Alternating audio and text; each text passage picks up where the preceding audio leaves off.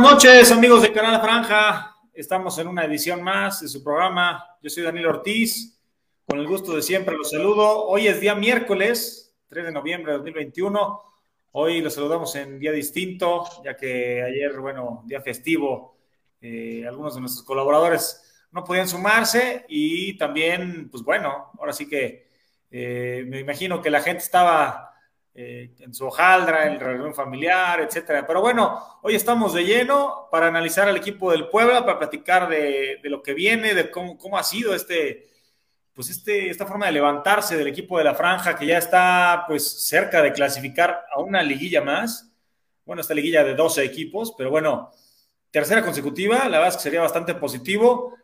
Y el Puebla se jugará contra Toluca, pues prácticamente en qué lugar quedará, ¿no? Eh, ya platicaremos algunas de las combinaciones, todavía están jugando algunos partidos pendientes, ahorita está Cruz Azul León, y dependiendo cómo queden, pues también será, será para el Puebla, pues, pues novedad, ¿no? Será a ver qué, qué va a pasar con el equipo de la Franja. Ya nos empiezan a saludar ahí eh, Isabel Hernández, buenas noches, Jessica Solar, dice hola con cariño para todos, buenas noches, Manuel Estrada. Y bueno, saludo a mis compañeros. Hoy están Héctoriño, Pepe Ortiz, ya se incorporará en breve Alex Pérez. ¿Cómo estás, mi Pepe? Buenas noches. Hola a todos, buenas noches, ¿cómo están? Pues aquí con, con, con, con la incertidumbre de, de, cómo va a acabar el equipo, ¿no? Me parece que, que el equipo viene de menos a más y eso en lo personal a mí me deja o me da mucha esperanza, mucha ilusión, la verdad, porque el año pasado o el, o el semestre pasado el equipo, si bien quedó en un tercer lugar, que sorprendió a, todos y durante el torneo fue de los mejores equipos. Me parece que el final que, que, tuvo el equipo fue, fue a la baja, ¿no? Fue a la baja, perdió otra vez esa ruta del gol. Y ahora es diferente, ¿no? Vuelve a ser este equipo, pues, competitivo, este equipo que, que, que te juega eh, de tú a tú, que corre, un equipo donde otra vez eh, no solamente son 11, de repente juega Memo Martínez y cuando juega mete gol, de repente juega eh, con, con, este chavo en, en, con Alberto Herrera, ¿no? Me parece, de repente juega este, todos estos cambios que está haciendo el Arcamón, me parece que, que, que, le, que le, volvieron a dar esta, esta eh, no sé cómo llamarlo, eh, como, el, como el símbolo de, de, de, de, la franja, ¿no? Este sello que le ha puesto al Arcamón. Sí. Sí. sello era la palabra. Entonces, pues con, con, bastante ilusión y pues con la espera de ver primero qué es lo que pasa en estos partidos que están diciendo, en los partidos que, que estaban pendientes y pues prácticamente solamente para definir en, en, qué, en qué lugar y contra quién vamos a jugar en la liguilla. Clariño, ¿cómo estás? ¿Cómo vives esta situación del Puebla? Con, eh, yo sé que tú ya estás con la calculadora, pero ¿cómo, ¿cómo vives este momento del Puebla? Está el ¿Qué onda, Dani? ¿Qué onda, Pepe? Pues un gusto otra vez tenernos acá, eh, Canal Franja. Y pues sí, empezar a sacar números para ver quién puede ser el rival, etcétera. Pero yo creo que es fundamental ganarle al Toluca, no solamente para asegurar el, el pase, sino por también buscar tener el juego en casa, que te significa ingresos en el estadio, te ayuda el tener a tu afición siempre en el estadio debe ser una ventaja y tener posibilidades de enfrentarte en teoría a un rival menor. Nunca sabemos qué cruces se lleguen y puede ser que uno fuerte sea el que te toque, pero tienes más posibilidades de tocar un equipo más sencillo y avanzar a lo que para mi gusto sí realmente es la liguilla. Para mí esto del repechaje es eso, un repechaje, y para que el Puebla logre tres veces la liguilla necesitaría avanzar de esa zona de, de repechaje. Creo que como dice Pepe, el Puebla arrancó mal y va creciendo empieza a tener ese sello, esa identidad. El Arcamón, lo hemos dicho y sacamos ahí el video en la semana que decía Pepe, saca agua de, de las piedras.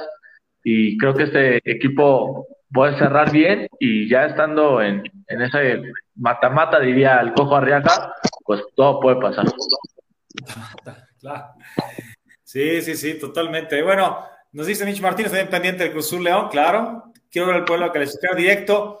No va a estar fácil, tiene que darse combinaciones, pero hay una ligera posibilidad, ¿no? Ya, ya, ya diremos cuál es. Ahí Hectorinho nos dará los números específicos que tiene que dar el Puebla. Isabel dice, el Arcamón les quita el sueldo con lo que tiene hace mucho, sí, con lo que decía Pepe en la semana, que decíamos ese video de pues, sacar agua de las piedras, prácticamente es lo que ha hecho este Puebla. el Puebla tiene que ganar el partido por ubicarse quinto, sexto y esperar cómo queden los demás equipos. Pues sí, más o menos es como tiene que suceder. Vamos a platicar un poquito de lo de el partido de, Juárez, si, si, les parece. Eh, creo que el Puebla se plantó bastante bien, una estrategia pues bastante bien definida, y desde el principio el Puebla fue superior, trató de acomodarse mejor en la cancha, eh, buscando otra vez atacar con, la, con el punta, con Martínez para tener una presencia ahí arriba, eh, con extremos, como Parra, uno que va hacia adentro, Tabó que es mucho más vertical, Tabó ya platicaremos de él, la verdad es que está en un nivel fantástico, el mejor tal vez de su carrera, y, bueno, un Puebla robando, peleando, eh, siendo intenso, ganando pelotas y, de ahí buscando ser incisivo, ¿no? Que, que, a veces le ha costado durante la temporada, pero cada vez más tiene más llegada a, gol, ¿no? Es decir, cada vez tiene más facilidad para terminar jugadas y para estar en, campo, contrario, ¿no, Pepe? Sí, eh, yo aquí quiero resaltar, de todo lo que dijiste, hay tres puntos muy importantes, o cuatro, no sé si, eh, de lo que es Larcamón, de lo que fue este torneo, y platicando este partido, platicando lo que sucedió, eh, si desglosamos lo que fuiste diciendo, es el éxito que ha tenido el Arcamón, ¿no? Eh, por, un, por un punto comentabas, ¿no? Memo Martínez, de repente entrando, centro delantero. Aquí lo que me habla y lo que nos ha demostrado el Arcamón es que eh, dependiendo cada juego o dependiendo rival, Larcamón ajusta alineación, ¿no? Juega Martínez, que es un centro delantero más alto, más fuerte, es un poste, o juega con Tabó, con Escoto. Eso, eso me gusta del Arcamón, porque eso habla muy bien de él y de su cuerpo técnico, de que son gente que estudia, son gente que prepara los partidos, ¿no? Mucho tiempo eh, nos quedamos con, técnicos de toda la vida que, que, se decía que nada más ni siquiera los entrenaban, llegaban, que el entrenador, que el, que el preparador era el que estaba, que el auxiliar, ¿no? Acá sangre nueva y se ve que analiza, se ve, mueve todo el esquema hasta que le funciona, ¿no? De ahí otro punto que dijiste, Tabo, yo creo que está pasando por el mejor momento de, de su carrera, sí, sí, sí, sin duda. Y esto también es parte del Arcamón, ¿no? Eh, no es el primer jugador que, potencializa de esta manera. Los que han pasado desde Reyes, desde los que ya se fueron, desde Fernández, Ormeño, ahora están viviendo su momento tabó, entre otros, ¿eh? porque para mí Ferraréis ya le está sacando ese jugo que nosotros realmente queríamos, y no como delantero, como carrilero, pero está ayudando, ¿no? Y el tercer punto, que lo mismo, ¿no? ¿Qué, es, qué, qué era el Puebla? ¿Cuál era ese sello? Lucha, garra, etcétera ese es el Puebla de hoy en día. Ese es el Puebla que hoy me gusta ver, ese Puebla del cual nos enamoramos hace seis meses, hace un año. Este Puebla es el que puede competirle, ¿no? Entonces, creo que este partido es un partido que, que se veía complicado porque era una visita, porque Juárez también es un, es un técnico tuca que, que, que, sabe manejar partidos defensivos o no, pero, pero Puebla fue y se impuso, ¿no? Bien, bien, la verdad es que me gusta este Puebla y me gustó mucho lo que vi, ¿eh? Hay varios jugadores que ahorita quiero, quiero hacer apuntes de, lo bien que se están viendo. Uno de ellos es Memo Martínez. El Toriño, ¿cómo viviste el partido? ¿Qué, qué, sensaciones tuviste? Pues coincido con los dos. O sea, Puebla me gustó que desde el inicio buscara la portería rival, no esperara a que un momento eh, Juárez se desesperara y que encontrara una jugada, un rebote, no. O sea, el Puebla dijo, yo quiero dominar el juego, quiero ganarlo y desde el principio se vio. Y dentro de esos muchos jugadores que seguramente lo platicaremos y tendrá en la lista también Pepe, creo que es Parra, aunque falla una increíble en el primer tiempo y lo ponías un tweet tú, este, Dani, pero la verdad fue un gran partido de Parra. Para mí, los dos mejores, eso yo lo tuiteé, fue Israel Reyes y Maximiliano Araujo. Raro para mí lo de Araujo porque la verdad no venía bien y en este partido sí lo sí luce. Y lo de Tabó, si bien sí lo viene haciendo bien desde todo el torneo, yo por eso no lo resalté tanto en el tweet, porque es como, ya me está acostumbrando a hacer esto. Y Reyes y Araujo no tanto, aunque lo de Araujo fue más sobre este partido. Lo de Reyes sí venían de dos, tres, cuatro partidos atrás. Sí, creo que, creo que el Puebla, eh, o sea, en rendimientos no solamente colectivo, ¿no? O sea, como que todos están yendo a la misma, sino que individualmente casi todos llegan en, buen momento, ¿no? Estamos hablando de, Parra, de, evidentemente de Tabó, de Martínez que aparece en los momentos indicados, Israel competencia, eh, que es lo que también decía Pepe, que se cambian, por ejemplo, Beto Herrera, George Corral, lo de, lo de Memo Martínez, este, Amaury Scotto, Ferraréis, que ya estuvo en un lado, lo de Maya, que a veces juega, a veces eh, que juega en otros centrales, Arauco, eso también. Fideo entra, Fideo no entra, pero siempre están jugando todos. Él, él genera un equipo. El equipo Es, es correcto, y no, o sea, a todo el equipo, ¿no? Y aquí ahí voy hacia el cuarto punto que les quería decir que es muy importante, que me van a tirar o no me van a tirar, pero ya estamos a, un partido de que finalice este torneo. ¿Y qué es lo que pasó? Memo Martínez, a pesar de que solo metió tres goles, Memo Martínez ayudó en muchas jugadas, ayudó eh, colectivamente. Ese es el Puebla. ¿Qué está pasando con Ormeño, por ejemplo, en León? Lleva un gol y casi no juega, ¿no? Aquí es donde se ve que el funcionamiento y, el, equipo potencializa a los jugadores, el equipo Larcamón hace que, se conjunten, que sea un equipo y hace que sus virtudes eh, se amplifiquen, por así decirlo. Entonces, aquí está claro el ejemplo. Fernández lo ha hecho bien, pero tampoco es el estrella que era en Puebla, este motor que cada semana estaba. Está jugando bien porque es un buen jugador, pero no está brillando lo que en Puebla brillaba. Según yo, Fernández no es diferente, ¿no? Pero yo creo que Fernández está siendo de los mejores jugadores de León en esta temporada. Y el León no ha sido el regular lo, que ha sido, pero en sus picos, partidos León muy buenos, Fernández ha sido fantástico, creo, ¿no? Y, por ahí, mira, comenta sobre Aristeguieta, si mete gol viernes va a ganar contrato para el siguiente torneo. Aristeguieta empezó con un buen juego, pero es que un delantero sin gol es como si no tuviera alma, ¿no? Pero deja el gol, creo que lo que hace Memo Martínez, que comenta Pepe, el bajar el balón, el moverse, el generar el espacio, el generar un peligro diferente, si bien dices correctamente que al inicio no lo hizo mal y que decíamos no depende de él porque no llegaban los balones y el equipo no tenía un buen funcionamiento, yo creo que el equipo sí se vio mejor con Memo Martínez. Oye, y, y yo se los vengo comentando desde hace un año. Memo Martínez, a mí me lo dijeron muchas veces, tiene más condiciones y tiene mejores condiciones que el mismo Santiago Ormeño. Hace poco, hace poco eh, me comentaban, me, comentaban y aparte escuché, porque ese dato es importante, tengo un, amigo que, que, jugó la final de cuando Puebla queda campeón con este Poblete, ¿se acuerdan? En la, sub-20. Pero fue subcampeón. Sí, hace muchos eh, años ya. Perdón, perdón, fue, fue subcampeón. El que queda campeón es Pachuca. Eh, solamente para que de Gutiérrez y de este chavo mismo. Este... Memo Martínez era el centro delantero junto con Lozano. Nada más, o sea, para que tengan ese dato, esa generación, el centro delantero estrella de esa generación era Memo. El extremo era Lozano, venía Aguirre por, o sea, venía Aguirre en media. Entonces, eso habla de que Memo Martínez es buen jugador, tiene muchas condiciones y que muchas veces por falta de oportunidad, por jugadores que muchas veces no se les voltea a ver en el ascenso o porque el, fue el campeón de goles en el ascenso.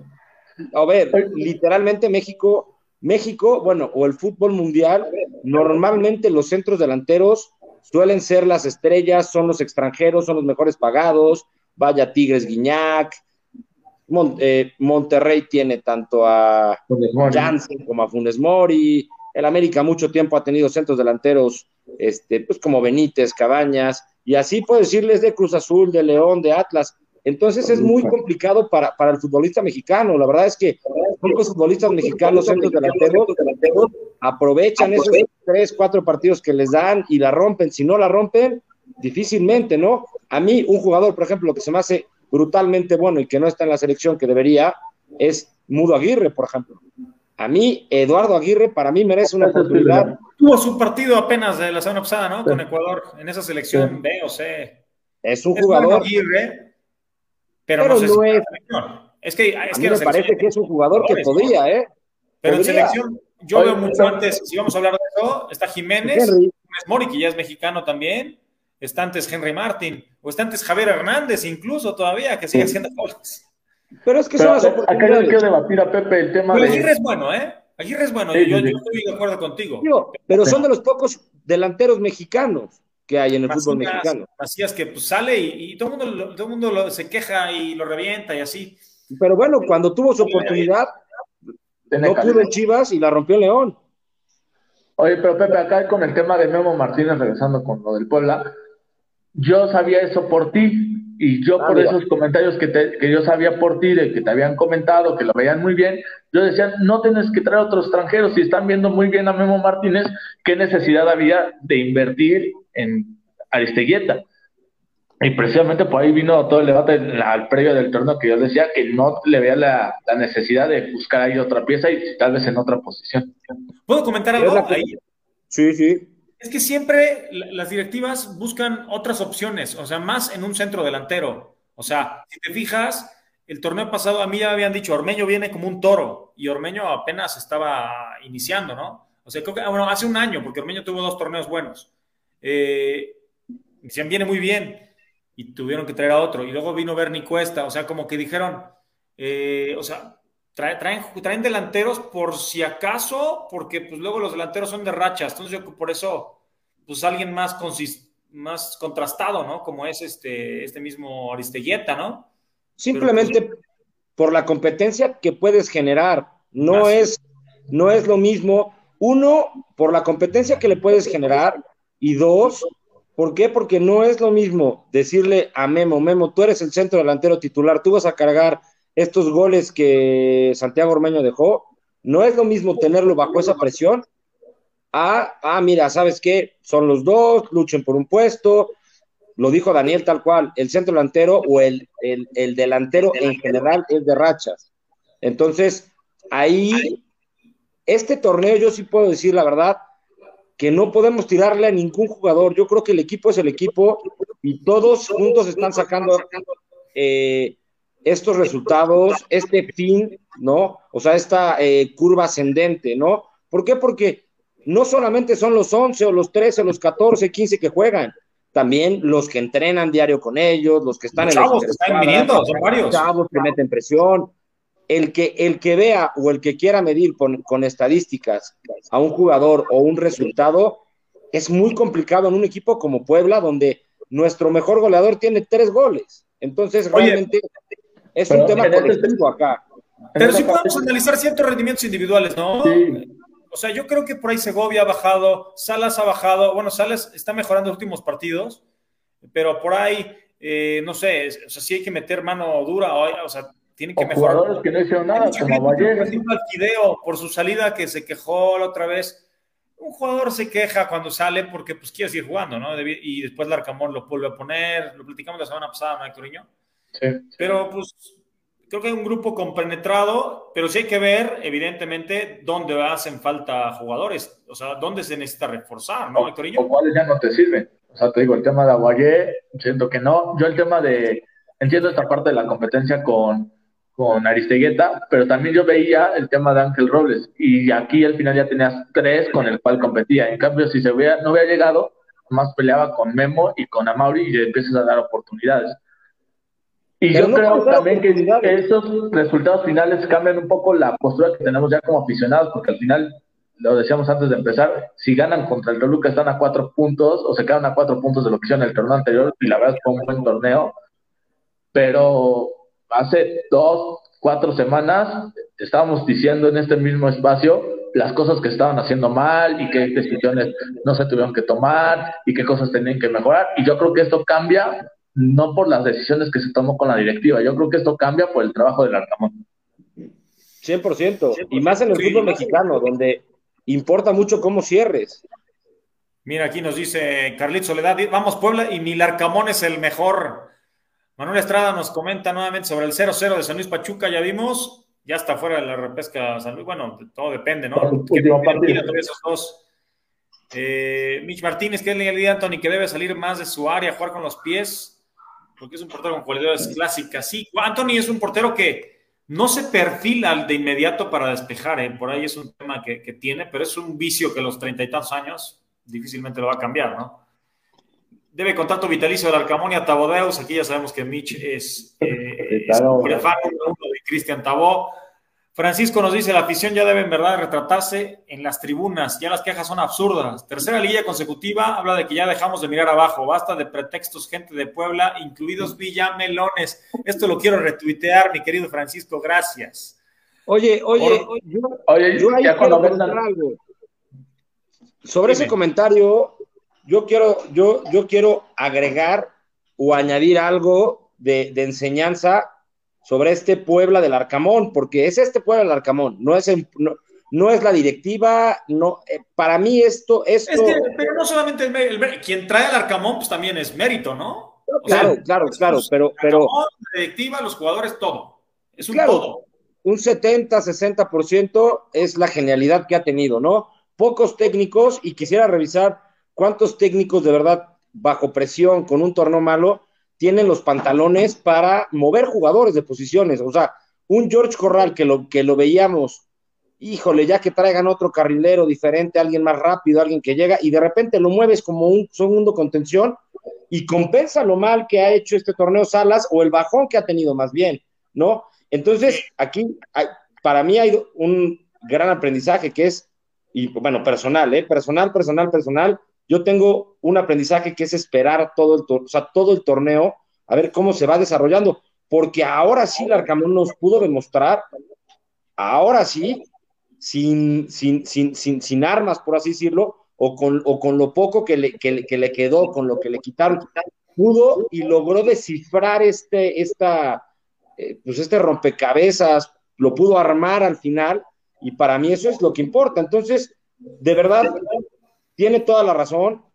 Eh, basta de, de, de, de, quejas, me lo puedo decir también, yo me quejé mucho tiempo de decir, gente de arriba, no trajeron, y esto, y esto, y esto, pero al final, ¿qué nos están demostrando? Que un equipo conjuntado, que un equipo realmente, que un juego colectivo puede más que una individualidad, ¿eh? Ojo. Y, y aquí es muy importante, que seguramente ya lo están planeando, lo que viene en el siguiente torneo. Yo por ahí sé que, que el Arcamón va a pedir a dos, tres, y si no, puede, puede ahí generar una, una, un Discordia. choque con la directiva. Pero bueno, sí, Hablamos de Ormeño, dice que mejor tiene, tiene mejor juego de pies que Memo, y sí, dicen que no lo sé, ¿eh?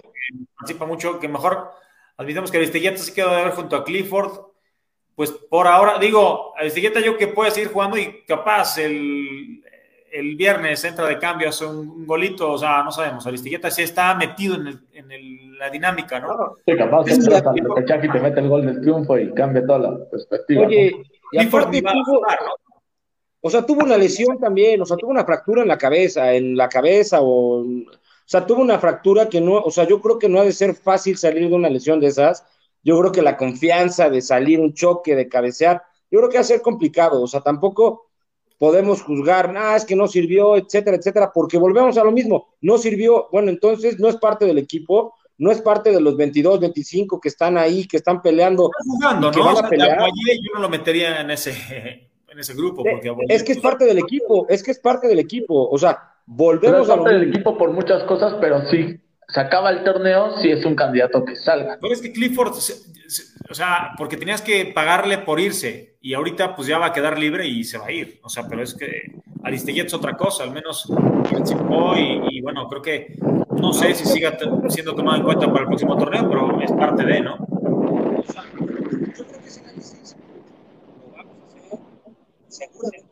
No se te escucha, Pepe. Algo moviste, Pepe, el celular que no te escuches. A ver, ahí. ¿No me escucho? Sí, ya. Ahí estás. Este, pero bueno, yo creo que ahorita es tiempo de apoyar al equipo, después ya se verá quién sí, quién no, es que este no sirvió. Ahorita es apoyar al equipo, nos vamos a meter a la liguilla y hay que apoyar con todo, y punto. Eso está. No le esto vamos a decir, yo le voy al Puebla menos a Clifford y le voy casi a Aristeguieta un poco. No, hombre, le vamos al No, Puebla. pero siempre estamos analizando. O sea, Oye, Clifford, Clifford se va a ir del club. O sea, oye, Clifford el año pasado tuvo una contra Santos. parte de la plantilla, pero Clifford Aguayé ya no va a ser tomado en cuenta el siguiente torneo y eso lo tenemos Seguramente no, pero si este torneo mete gol en la final, como contra Primero- Santos que entró, que juegue. bueno, pues contra Santos jugó y lo hizo bien. No lo estoy defendiendo, simplemente, a ver, voy a meter otro deporte. A ver, tú lo sabes bien, Dani. En un deporte, ayer lo vimos como aficionados beisboleros de los Bravos de Atlanta. ¿Qué pasó? El equipo tuvo que echar de, de este, cambios de otros jugadores. Todos, todos sacaron a un equipo que tuvo tres de sus estrellas fuera. Y, lo, y son los campeones pero de una liga de las más difíciles. ¿no?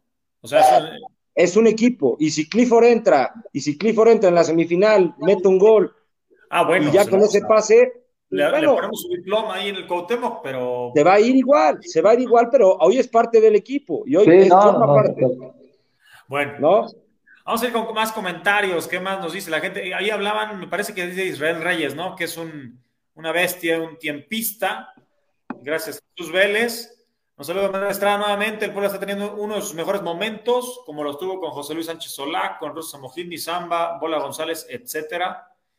Eh, La última vez que un entrenador estuvo en dos liguillas fue con Chelis. Perdón, perdón. Que la última vez que el Puebla estuvo dos liguillas consecutivas con un mismo entrenador fue con Chelis. Y de hecho, yo creo que desde que ascendemos no tenemos tres liguillas, que insisto, el repechaje no es liguilla. Tenemos que avanzar eso para que lo contemos. Venga. Pineda Romeo, el Istiguete y Clifford deben irse del equipo. Dieter, unos cuantos minutos, metió un gol. Y sí, la verdad es que yo iba a decir eso y lo dije la semana pasada. La verdad es que los pocos minutos de Dieter han sido buenos. Yo Sí. quería jugar al partido anterior, pero no fue necesario. Y la verdad, el equipo terminó ganando y bien. Muéstrate de antro, dice: Hola a todos. Pepe tiene razón hasta cierta parte del armado del equipo, pero no podemos tener otra vez un equipo muy corto. Además, dos o tres verdaderos refuerzos sumarían para todos. Sí, de acuerdo. Y Alex ya se fue, ya fue por las Cheves. Alex fue por las Cheves y no ha regresado y no tenemos Cheves. Cinco minutos dijo que se conectaba. Este, Manuel Estrada nuevamente dice la afición y las barras deberían de, de- de- de- ¿qué? Deberían en el estadio apoyar al Puebla, pues no se sabe cuándo el Puebla va a volver a estar peleando a puestos de liguilla o la repesca, pues la directiva cambian y el club poblano puede volver a la mediocridad. Este es el momento de ir al Puebla. Pues sí, O sea, ojalá sí. no, profeta. O sea, sí, pero a mí me gustaría que ya el aficionado poblano no vaya solamente cuando haya liguilla. O sea, a mí ya me gustaría que en torneos regulares y ahorita entendiendo que estuvo la pandemia, etcétera, ahorita poco a poco ya empieza las actividades un poco normales. Yo espero que el próximo torneo y que por lo mismo, por lo que veo en estos últimos partidos, los precios han cambiado, la gente otra vez vuelva a revisar el estadio y tengamos entradas un poco más decentes, porque este torneo sí fueron muy, muy bajas. Pero, Pues bueno. pero no solo en Puebla, ¿eh?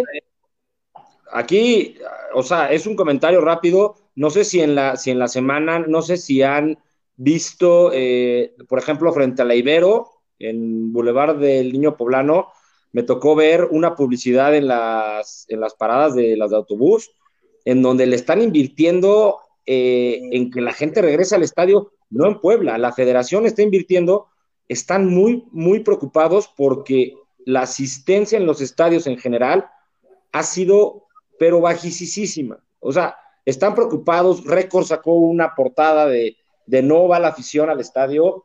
Este es un tema, yo creo que, que hay que analizar. Seguramente las personas que nos están viendo eh, coincidirán que después de una pandemia, eh, la parte económica no ha sido fácil para, para, para, todo, para todo el mundo.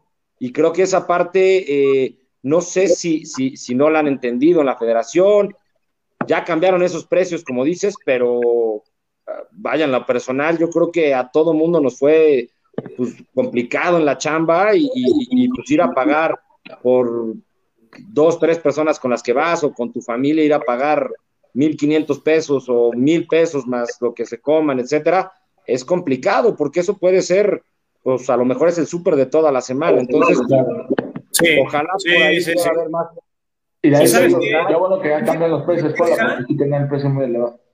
hay gente que se queja que hay muchos comerciales luego en, en los partidos de televisión. Pues es normal, ¿no? O sea, también Sí, tenemos, claro. necesitan más comerciales porque tal vez han bajado los precios de los comerciales, entonces tiene que haber más para que pues eh, se puedan pagar. eh, o sea, la industria del fútbol sigue, siga continuando, ¿no? Sabemos que hay muchos equipos en crisis mundiales y bueno, en México no será la excepción. Vamos a ver cómo, cómo continúa esto y, y bueno, pero quien pueda ir al estadio y quien pueda apoyar a la franja ahí es, es importante porque pues nada como estar en el estadio y, y bueno, además de disfrutar, ¿no? Con nuestro equipo eh, semana a semana y más, pues sí, bien lo decían en estas en esta liguilla. Por cierto, el León acaba de hacer un gol en la cancha del Cruz Azul en el Azteca. Y por cierto, una muy buena jugada donde, bueno, hace Mosquera y, un, y Ormeño participa y Fernández también. Oye, Pero bueno, les, les Oye, a poner, dime. rapidísimo, solamente que no exageren, porque en los partidos de la selección veía una estadística el otro día, comercial por minuto. Cada minuto del Pues es partido que era o, o una o algo visual o un este comentario de con Comex la tarjeta, exactamente, pero uno por minuto. Creo que a veces también creo que pueden sacar eh, o pueden hacer diferentes cosas también para, para este, conseguir recursos que malbaratar más. producción de televisión. O sea, esto no lo ves en España, no lo ves en Italia. Y también están pasando por pendiente y vemos, oye, ¿qué otras formas de, de- de tener recursos hay? Porque, pues, evidentemente la televisión, este, no sé, hicieron Franja Play, o sea, pero pues no sé qué otras cosas para tener buenas cantidades de dinero para un equipo, para un club, ¿no? Para que sobreviva. Les iba nada más a presentar rápido cómo jugó el Puebla y vemos cómo se está acomodando una alineación titular. Evidentemente Maya estaba suspendido por la roja del partido anterior, Corral regresó y por eso Herrera fue a la banca. Yo creo que esta alineación se perfila como la titular de cara a la liguilla, con un Ferraréis pues ya consolidado por un lado, Araujo que a veces juega un poco más arriba, pero se complementa bien por esa cobertura de Corral cuando, cuando Corral está por ahí, o sea, Herrera, Parra que va hacia adentro y bueno, los tres centrales que ahora sí que no, no hay forma de, de moverlos. Eh, de buena había hecho un buen torneo, pero bueno, ya regresando al nivel de Israel Reyes, pues no hay forma de quitarlo, ¿no? De buen entró de hecho de contención, Escoto no entró por Martínez, sino entró pues, como un extremo derecho, cambiando a Tabó al otro lado, ya con el marcador 2 a 0. Y lo que me gustó del Arcamón es que no, no se retrasó tanto, siguió, tal vez se dio un poquito la pelota para buscar la velocidad a, a la contra, pero buscó igual, de la misma forma, atacar. Oferesteguieta delantero por delantero, y luego al final ya pues, casi casi perdiendo tiempo, poner a Álvarez y Herrera, Portavoy y Araujo, que habían dado muy, muy buen juego, ¿no? Entonces, este, este Puebla está jugando a lo que sabe, a lo- a- al sello de- del Arcamón, y finalmente pues se está metiendo en los primeros. Comentario rápido. En este momento nos enfrentaríamos a Santos. Ahorita vemos, ahorita vemos cómo quedas, ¿quieres? Vamos a esperar que, aunque sea el medio tiempo de Cruz Azul. Digo, lo acaban de poner allá abajo. Decía, ¿cómo queda con este resultado? Pues iría contra Santos. No se ha movido eso, este, precisamente desde el último juego, ¿no? El domingo. Preguntamos quién había sido el MVP del- de la victoria contra Juárez y evidentemente fue Tabó. Y bueno, estos son, eh, ya platicábamos un poquito hace rato de Tabó, lo, me decía Pepe, pues aquí están un poco sus números. No es un tipo que sus toques sean eh, precisos siempre, porque es un tipo que va arriba, va incisivo, pero cada vez se atreve más al regate. Ya decía yo en un tuit también lo de Parra, que está regateando y está buscando hacer mano a mano. Tabó también, cada vez que hace una incursión hacia el frente, sea con rebotes, o sea con paredes, o sea llevándosela como sea, está avanzando, ¿no? Este, hace jugadas progresivas hacia, hacia el ataque, dos pases clave, falló ocasiones de gol, pero bueno, de sus tiros al arco, cuatro de cinco y ganando duelos, eh, creo que es un jugador que está para seguirlo aprovechando y, pues ahora sí que ya no sabemos dónde se encuentran los detractores de Cristian Tabó, que antes había bastantes. De acuerdo. Y, o sea, me queda clarísimo que se echa un gran partido Tabó y lo ha hecho en otros partidos, pero yo lo que yo insistía era en el tema de otros que tal vez no los habíamos visto como antes, como el caso de Israel Reyes, que después sacó el Puebla, creo que con la misma eh, página con la que sacas tú las estadísticas, que fue seleccionado el mejor jugador del mes de Latinoamérica. Es que Reyes, de 21 años. ¿eh? geniales, Pepe. De 21 años. mexicano. Este, me parece que lo de Tabó pasa un poco por el, por el tema de las primeras temporadas. Inclusive amigos nuestros eh, odian a Tabó, pero lo odian por lo que fue al principio, ¿no? Es que aquí hay dos ejemplos. Tabó en un principio era un jugador que tuvo problemas eh, de todo tipo, ¿no? Y era, corría y se entraba. Se hacía expulsar. Se hacía expulsar, demasiado temperamental, etcétera. Y la gente se queda con ese Cristian Tabó. Caso inverso, ¿qué pasó con Alustiza? Tuvo dos, una temporada, dos, tres buenas temporadas en Puebla y jugó siete más basura. Y, de verdad que la gente lo seguía amando y todavía hay gente que lo sigue amando y por favor que regrese y, se les olvida el Alustiza después de Atlas y, después de Pachuca y después y que ya no fue el mismo Alustiza, ¿no? Talento, talento, y lo peor es que él tenía talento, ¿no? Y no quería, no quería, no corría. Entonces, me parece que Tabó merece una oportunidad para que de verdad lo vean. Si este Tabó fuera un jugador que este año llegó, sería un idolazo y no me queda la menor duda de que la gente lo querría más. Yo creo que él está arrastrando esta, pues este estigma de los, de los torneos malos que tuvo anteriormente. Pero bueno, es de sabio reconocer y poco a poco está que Cristian Tabó se está convirtiendo en un referente, ¿no?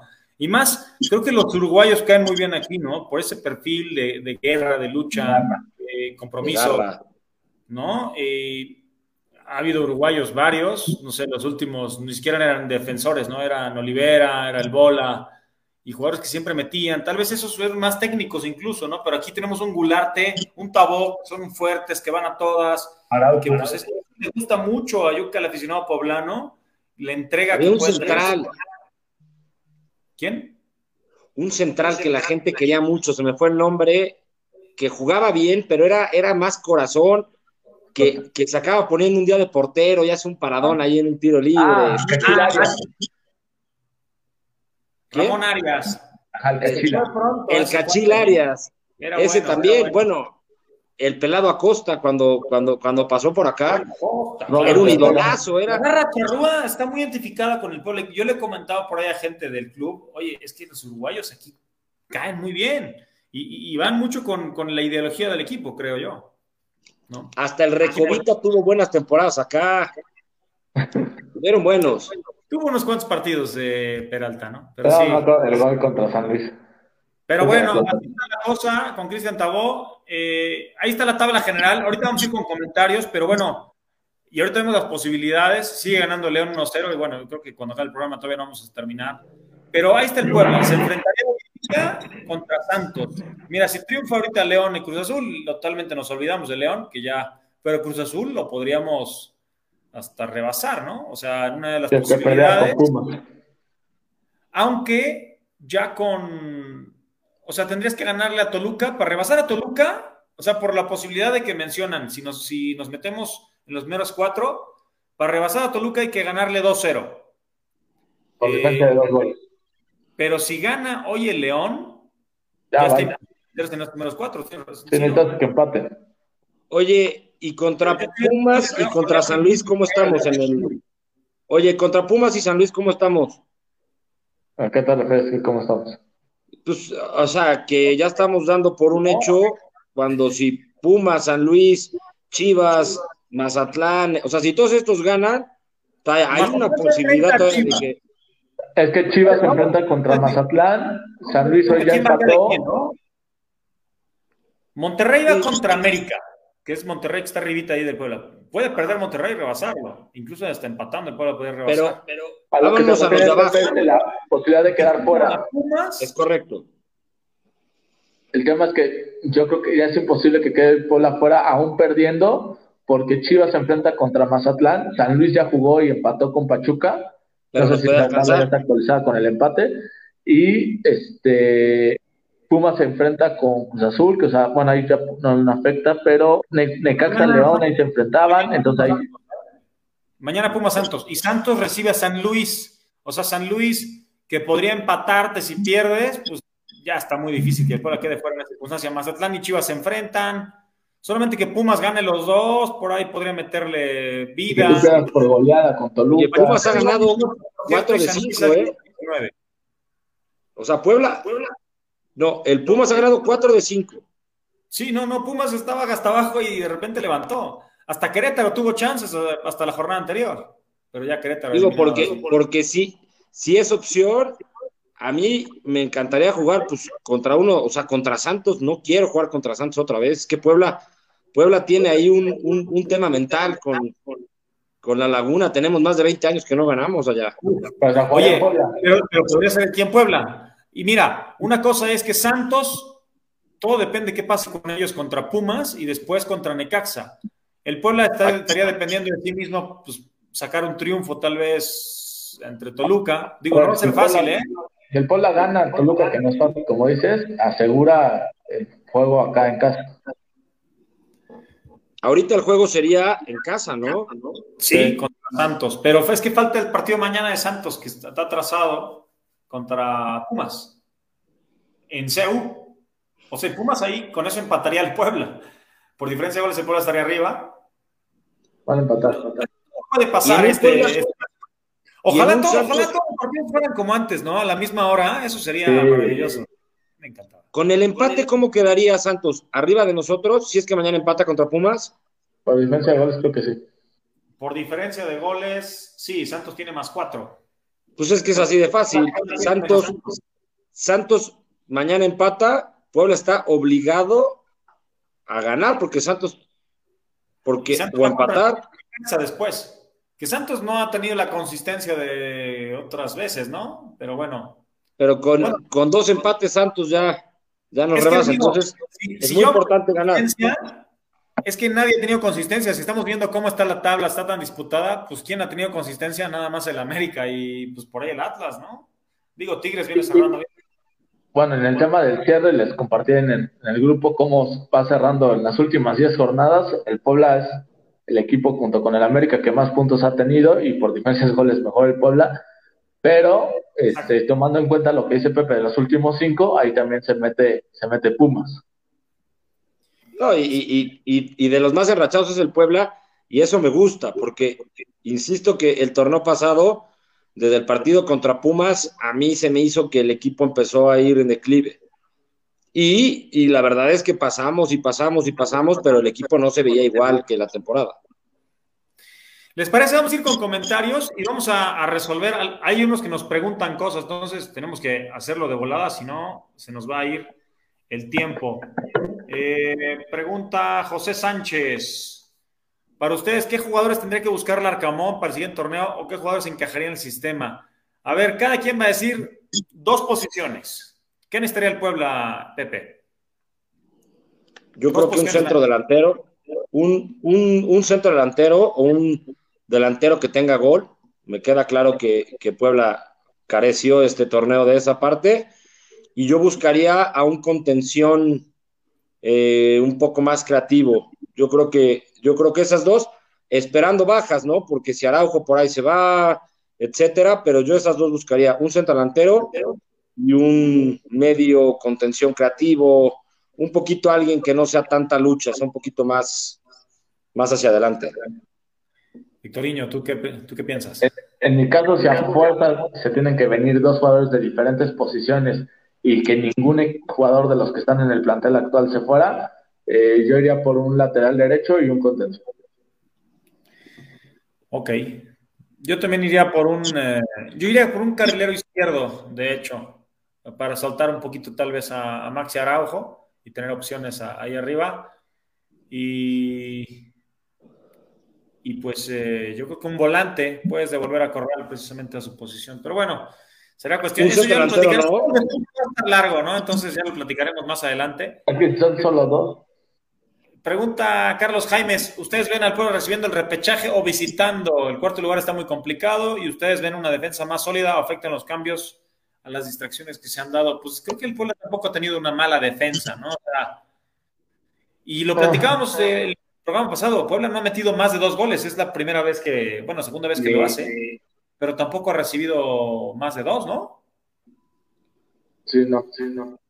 Pero, en comparación al torneo anterior, solo hubo un partido que recibiste más de dos, más de un gol y fue contra Toluca y luego contra Santos en, en la liguilla. Y yo creo que ese equipo era más fuerte en la zona defensiva. Este, al inicio del torneo le costó mucho, ahorita ya mejoró bastante y de hecho la, cuando ha ganado el Puebla no ha recibido gol. Entonces lo que le hace fuerte es el que su defensa esté bien. Oye, Pepe, ¿el Puebla cómo se le acomodaría más el repechaje? ¿De local o de visita? No, no pienses en Torreón, no pienses en Torreón. Pues yo creo que de visita. Yo creo que de visita.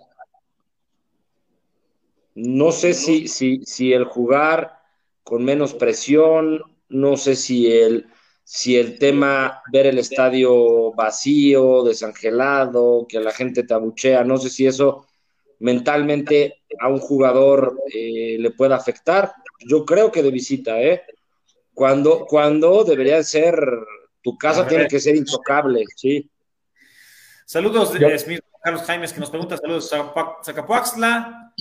Ahora más comentarios de Jesús Vélez. Robles, ¿para cuándo? Lo están guardando para la final con gol de él. Hacemos el título, imagínate, sería glorioso. Minutos de Robles, aunque, pues es que sí. Por algo no lo han metido, ¿eh?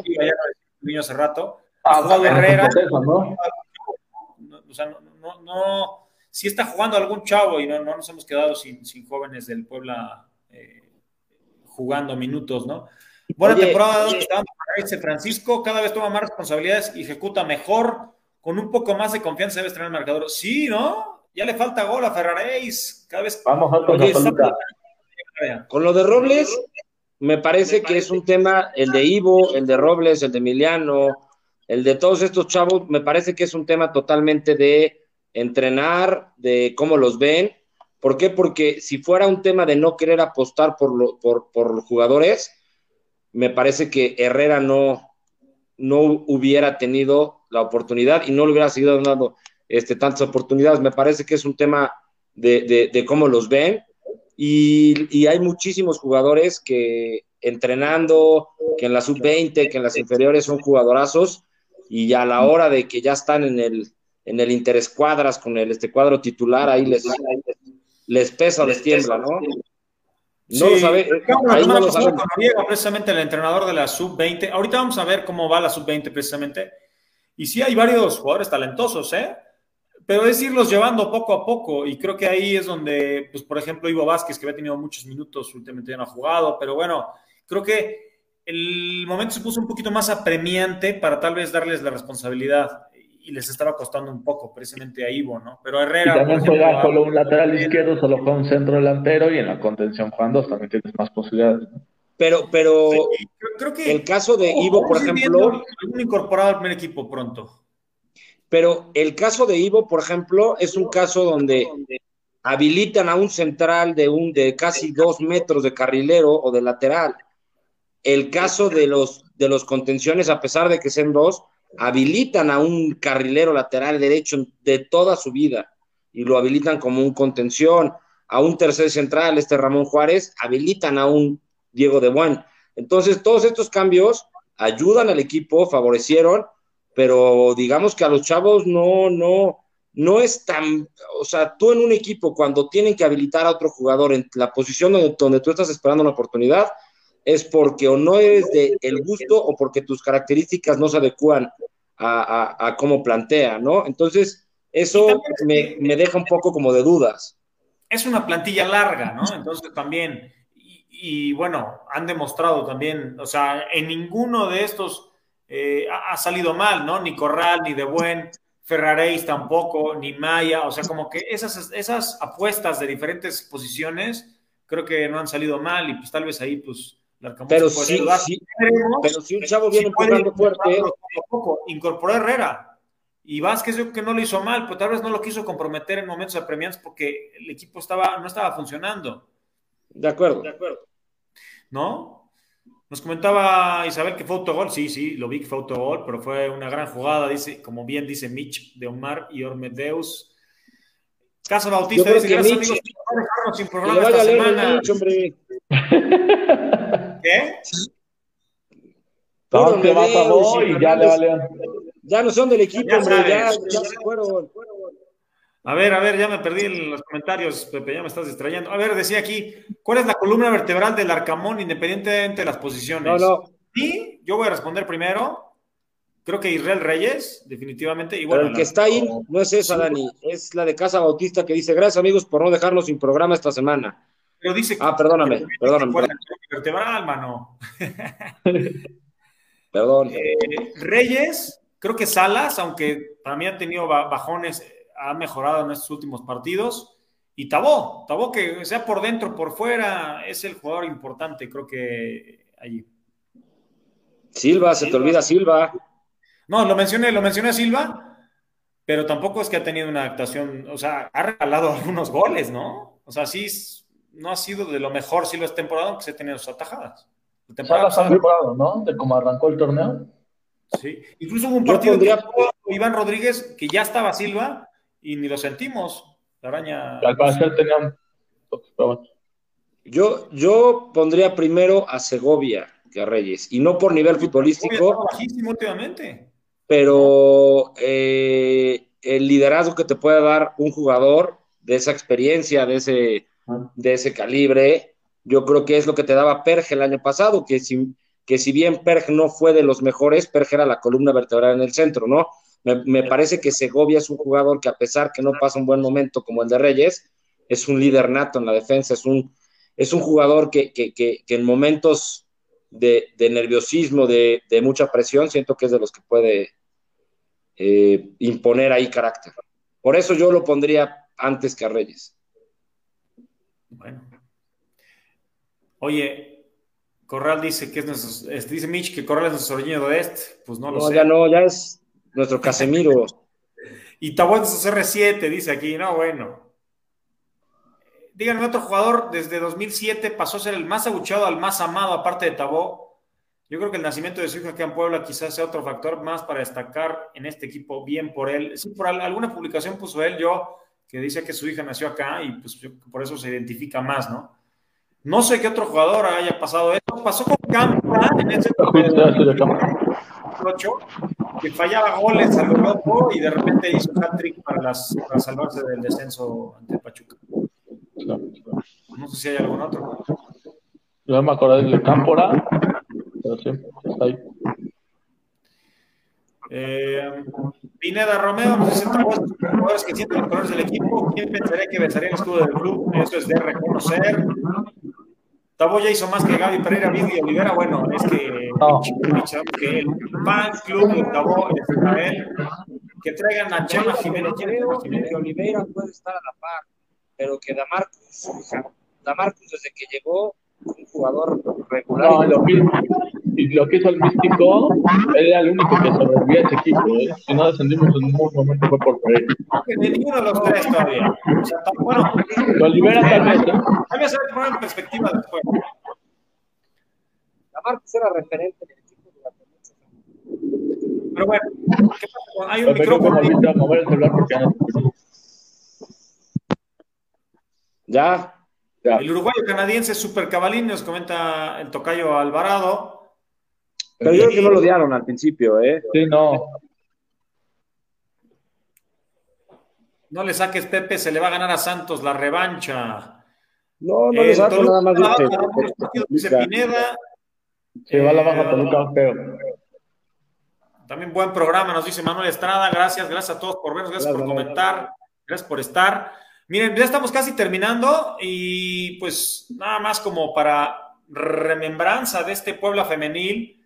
Creo que la jugadora del partido fue la portera. El cierre ha sido pues difícil. Al final pues un empate ante Chivas, uno por uno, para sumar, para que este equipo pues venga para arriba. Al final eh, pues, pues parece que pues no va a alcanzar, ¿no? Para clasificar. Pero bueno, este Puebla femenil necesita mejorar, necesita seguir eh, estructurándose. Por ahí sufrió algunas lesiones, bajas y tal. Ojalá que, que, el próximo torneo sea mejor y que bueno, que se cierre bien. Falta un partido todavía contra Juárez. Siendo honesto, no lo vi, pero comentaba la jugadora brasileña que la gente llegó gritando Chivas, Chivas y que por la actuación de las jugadoras poblanas terminaron yéndose con un Puebla, Puebla. Entonces ve que mostraron la garra y no se dejaron vencer ante uno de los equipos más poderosos de la Liga Femenil. Eso, muy bien. El bien, tema femenil, pues, ¿cómo lo ven? ¿Va a la alza? ¿Va a la baja? ¿Cómo ven ese tema en México? muy El fútbol femenil igual. Ligeramente a la alza, pero muy ligero. está costando, ¿no? Pero sí va a la alza. O sea, de repente hay partidos que están haciendo internacionales y, y sí ha ido a la gente ahí al Azteca, uno contra Colombia, por ahí una gira con España. Pues creo que ahí va, poco a poco. Creo que en el mundo ha ido creciendo. En México, pues tal vez no a la par, pero sí creo que va bien, ¿no? Digo, Que yo no y lo sé. están transmitiendo en más, cada vez más canales. Va a tener su público seguramente. Pues sí, digo, poco a poco. Yo creo que, yo creo que no le han invertido o no lo han exponenciado y yo creo que lo, lo ven como tenemos que tener una liga femenil por un tema de igualdad, Social. lo ven como, como un ingreso extra, no lo sé, pero yo creo que, que hace falta mucha difusión, porque sí lo pasan, pero pues, pero en los, en los canales de paga, no lo pasan en la tela abierta, no se habla en ningún programa de revista deportiva del fútbol femenil. Me parece que ¿No vende o qué? O sea, yo creo que. Digo, Sí, yo también no lo sé. la Liga Mexicana del Varonil se transmite en, en, en, eh, televisión de paga, ¿no? Ahí está Fox Sports con seis equipos, está. Sí, ESPN. pero, pero, pero hasta la liga, la I-Liga que ya murió y con, con influencers y que ya murió, ¿por qué? Y, lo, y los pasaban y lo, y lo, y lo no, no iba, transmitían. no iba a durar mucho, ¿no? Pero por lo que sé, tiene mejor rating en la liga femenil que las de ascenso. La liga de ascenso. Bueno, ahora expansión. Es que la liga de expansión es una de ver, es basura, hasta las transmisiones son basura. ¿Qué viste? ¿Qué partido viste? ¿no vieron el de Celaya ayer que se metieron? No, a ver, no vi un partido, pero, pero ni de chiste. Me enteré nada más que había. No Se estabas viendo metieron, serie mundial. se madrearon al este, comisionado de la. No, o sea, yo la verdad lo vi en las redes sociales. eh, hubo golpes, se metió la afición contra, contra el portero, contra el comisionado. Somos una liga bananera, van. Por lo menos en el ascenso somos una pinche liga bananera. Sí, la verdad es que, que es lamentable porque ahí, ahí sería la oportunidad para que los jóvenes pues, tuvieran más oport- bueno, más, más este, visión o, o es, un, es, es un escaparate que no, que no está usando. Cuando antes sí, se- o sea, cuando antes sí era, cuando antes sí se veía la liga de ascenso, cuando el Querétaro llenaba estadios, el León. Hay estadios que sí, sí, sí va gente, ¿eh? O sea, hay, hoy hay parece que es un potrero. Sí Oye, funciona. Campetini tiene 41 años, sigue jugando en esa liga, es que de verdad es que Bueno, y deberían... Juan también en la Champions tiene 40. Este. Pero bueno, hay equipos como el Puebla que tiene que ponerse a ver, o sea, al menos la gente de pantalón largo, de ver, Memo Martínez. porque ahí rescatas muchos jugadores. Pues de ahí, de ahí Oye, llegó, de ahí llegó Martínez, ¿no? Y de ahí pueden Maya, llegar otros. Y de bueno, vaya, sí. Pero bueno, también tienen que salir de, de- de las básicas. Nada más dejen terminar con esto. 1-1 empatamos en, en Juárez y la sub-18 perdió 2 a 0. Pero les comento que la sub-20 está cerca de liguilla, ¿no? Por ahí está Santos como líder, Cruz Azul, Toluca, Atlas y América muy arriba. Pero luego entre Tigres, que es sexto, y León, que es eh, lugar número 13, hay dos puntos de diferencia. Y por ahí el Puebla se puede meter, juega contra el Toluca, que pues va tercero. eh, y pues bueno, ojalá, ojalá saquen la victoria. Decíamos la semana pasada con, con Luis Noriega, pues es que el tema no es solamente competir, pero pues competir te hace pues crecer, ¿no? Y ojalá que este equipo, este equipo de la franja logre, logre meterse y logre competir con los Está jugadores que tienen. dijo- ¿no? De- que ya vienen de sub-17 incluso. Sí, sí. Y ya nomás para cerrar esto, está apretadísimo, pero como dices, si gana prácticamente se va a meter a, la liguilla, pero se dejaron ir puntos con Juárez. Ahí ya nos muestras la tabla, pero Juárez es penúltimo último de la tabla y ahí siento que se te puede ir si es que no sacas los tres puntos con Toluca. Pues ojalá, ojalá se metan. Vamos a ver cómo, cómo quedan. Vamos a ir con los últimos comentarios, ya nada más para casi cerrar y dar pronóstico. Últimos dos minutitos. Si el Puebla llega a la final, aquí lo recibo para jurar la conca y hacer un la las letras de Hollywood. Estás ahí en LA, mi querido Jesús Vélez. Pues si vamos a la Ah, Conca sí, Champions, ahí te vemos. Pues ya está grabado, ¿eh? Hasta el comentario. Mitchell lanzó su pronóstico 4-0 con doblete de Tabó y otro de Martínez. Hace meses dijo Pepe que se va a destapar la cloaca y al menos se en quinto lugar. Pues vamos a ver. Ahí está Ojalá, un pronóstico. A Chelis no le va a gustar tu comentario, la verdad tiene razón, liga piterísima. Bueno, pues sí. Nailana dice excelente, esperemos que excelente sea el programa. Siguen mandando sus pronósticos por aquí. Isabel Hernández nos dice 2 a 0. Ese es el Para seguir con la racha de 2 a 0, ojalá tengamos otra victoria. Apunte final y pronóstico, muchachos. Victorino. 2-0 Puebla. ¿Eh? Perdón. Hectorinho. No, no, no. Nada más que como antecedentes, desde el 2015 en Liga, el Puebla no pierde contra el Toluca en el Estadio Cuauhtémoc. Perdió 1 a 0 con gol de Amione. Y creo que en dos o tres partidos el marcador fue 2 a 0. Entonces, me gusta ese, ese marcador. Además de que el Toluca recibe en muchos partidos de Liga más de un gol de visitante. Entonces, el pique es más de un gol del Puebla. Y yo creo que va a ganar 2 a 0. Tú, Pepe, también dices 2 a 0. O sea, estamos muy eh, positivos con el 2 a 0, ¿eh? Pues bueno. Sí. Pues, eh, es que la verdad se tiene que, que jugar este partido, ya es una liguilla para el Puebla, la verdad. Si quieren, si quieren tener más posibilidades, tienes que a fuerza buscar a ganar, porque te vas a enfrentar a los, a los de arriba, Mazatlán, a Chivas, equipos, pues yo creo que Puebla está en mejor, mucho mejor momento, ¿no? Si Puebla por ahí pierde y se, y se dan unos resultados, enfrentar a, a un, a un Monterrey, a un Santos allá, etcétera, va a ser mucho más complicado. Entonces, ojalá Puebla gane. Pues sí, ojalá Puebla gane. Creo que fue, ¿no? Fue, me parece que en el Cuauhtémoc, porque cuando fue en CU ganó el Puebla en, en la Liga 1 a 0. Cierto, cierto. El Puebla regresó, regresó al Cuauhtémoc en esa liguilla contra Toluca, ese empate 2 a 2. Fue el partido de, de vuelta, aquí hemos perdido 0 a 2 y en unos minutos lo empatamos, no lo pudimos ganar, pero bueno, fue esa, esa liguilla que, que, que disfrutamos con, con Marini, que era de, otro, de otros de los Pueblas que tanto convencía, ¿no?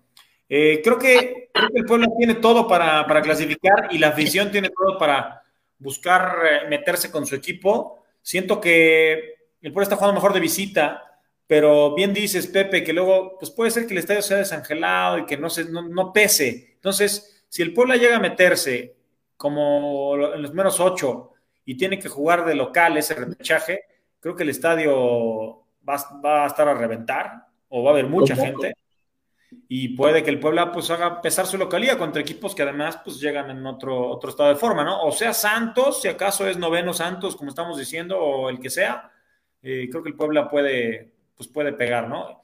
Y si bien también, en casa. también Oye, que el Puebla ha sido mejor de visita, pero también recuerdo ese partido contra Atlas en casa y creo que también ayudó el- la gente. Creo que ese gol la mete la gente. Sí, eh, sin duda, de los últimos grandes partidos con la afición metida, el del Atlas. Oye, de lo que preguntaban hace rato, Santos, de que la, quedaron eliminados, también la gente estaba metidísima, ¿no? Sí, oye, de lo, de lo, de lo que platicaban hace rato, de qué jugador que ustedes no comentaron que un centro delantero, ahorita platicando de ese equipo de CU que jugaba, bueno, ese equipo de Marini que jugaba en, en CU, delantero que a Puebla le caería espectacular las características, alguien como Luis Gabriel Rey. Ni siquiera Cavalini, alguien como Luis Gabriel Rey al Puebla le vendría de maravilla porque es un goleador inteligente. Yo creo que alguien de ese, de ese estilo y no un, no un Cavallini es lo que encajaría más en un, un tema como, como el del Arcamón. Pues sí, ya veremos, ya hablaremos después de eso y se, se empezarán a saber algunas notas de quién, quién, a quién va a buscar el Puebla como delantero, si se queda con los que tiene o si busca otro, pero ya veremos, ¿eh? Hay que cerrar el torneo y hay que buscar estar en los primeros y pues a ganar este viernes. Yo creo que vamos a ganar 1 por 0. Venga, Venga. todos estamos en la historia. Un placer, amigos. Gracias por vernos. Recuerden, síganos en redes, YouTube, Twitter, Facebook y Spotify. También pueden escucharnos, compartan la transmisión. Nos vemos la próxima semana, seguramente con la previa, bueno, una super previa del repechaje, porque va a pasar después una semana sin, sin fútbol por la fecha FIFA, bueno, sin fútbol de liga al menos. Pero bueno, mientras tanto, a prepararse para el viernes y ganar. Gracias, Héctorinho. Gracias, Pepe. Buenas noches ahí. Buenas noches a todos. Isabel, siempre nos saludas. Gracias. Hasta luego. Que descansen. Vemos. Hasta luego.